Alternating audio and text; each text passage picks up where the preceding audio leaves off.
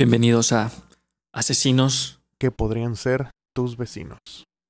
El día de hoy vamos a hablar sobre David Avedaño Ballina, conocido como el hamburguesa, el líder de las goteras, una banda de sexoservidoras que envenenaban a sus clientes para robarles entre 1997 y el 2007. Efectivamente, esa banda es una de las más actuales de las que hemos hablado en, en, en este podcast. Pero según a mí, mi entendido, eh, el vato no era el, el líder, sino que lo, lo, lo agarraron y pues él confesó ser parte de, de las goteras, pero en realidad nunca nadie ha encontrado quién es el líder de, de, esa, de esa banda de asesinos. Fueron responsables de por lo menos 70 asesinatos, siendo los segundos asesinos en serie más prolíficos de México. Su modus operandi usaban gotas oftalmológicas combinadas con bebidas embriagantes como veneno para realizar los crímenes. Las mujeres abordaban a las víctimas y las llevaban a los moteles, donde los empezaban a emborrachar y los combinaban con las gotas oftalmológicas.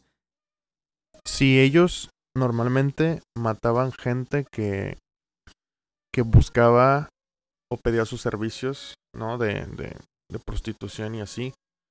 Y pues normalmente era pues para quitarles dinero, o sea, todo estúpido, todo, o sea, mataban solamente para, para quitarles y despojarles de sus cosas a la gente.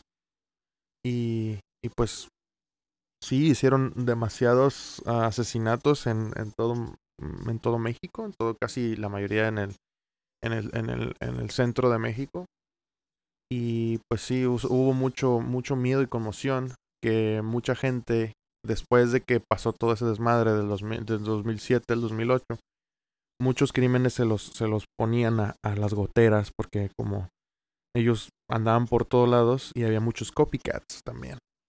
Oye, güey, ¿y qué utilizaban para para matar a sus víctimas? Porque dicen que son gotas oftalmológicas, pero pues, o sea, yo no sé qué, qué onda con eso.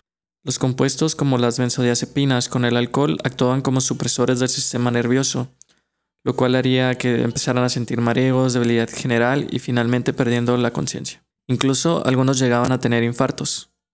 En el 2008, en el 12 de febrero del 2008, fue, fue arrestado la hamburguesa. La, lo arrestaron al vato porque un año antes detuvieron a 18 personas que todos decían que él era el líder de, de las goteras.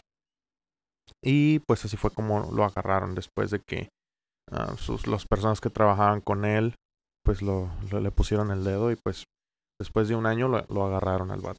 A principios del 2009, sin embargo, se hizo pensar que quizá la gota de goteras seguía en función. ¿Por qué? Porque el 14 de febrero del 2009 se encontraron dos cadáveres de luchadoras profesionales de la lucha libre dentro de un hotel en la colonia del centro en Ciudad de México. Sin embargo, se encontraron restos de benzodiazepinas en los cuerpos, por lo cual se empezó en el modus operandi que antes estaba activo. Sin embargo, muchas personas piensan que fue una estrategia política para al momento de arrestar a Avedaño, pues sea algo político y que la persona pues encargada pudiera como que alcanzar un mayor puesto. La verdad no es la primera vez que, que todo esto se mueve por conveniencia política. Deberíamos hacer un, un episodio especial donde el centro sea como las veces que el gobierno ha, ayudado o ha estado este, de en cierta manera con esta gente que pues a- la utilizan como cortinas de humo. El 21 de julio y el 12 de agosto del 2009 fueron detenidas María de las Ángeles Sánchez y Estela González, dos sexoservidoras, las cuales fueron responsables de estos dos asesinatos. Y se determinó que este caso era de unos asesinos que estaban intentando copiar el modus operandi, se les conoce como copycats.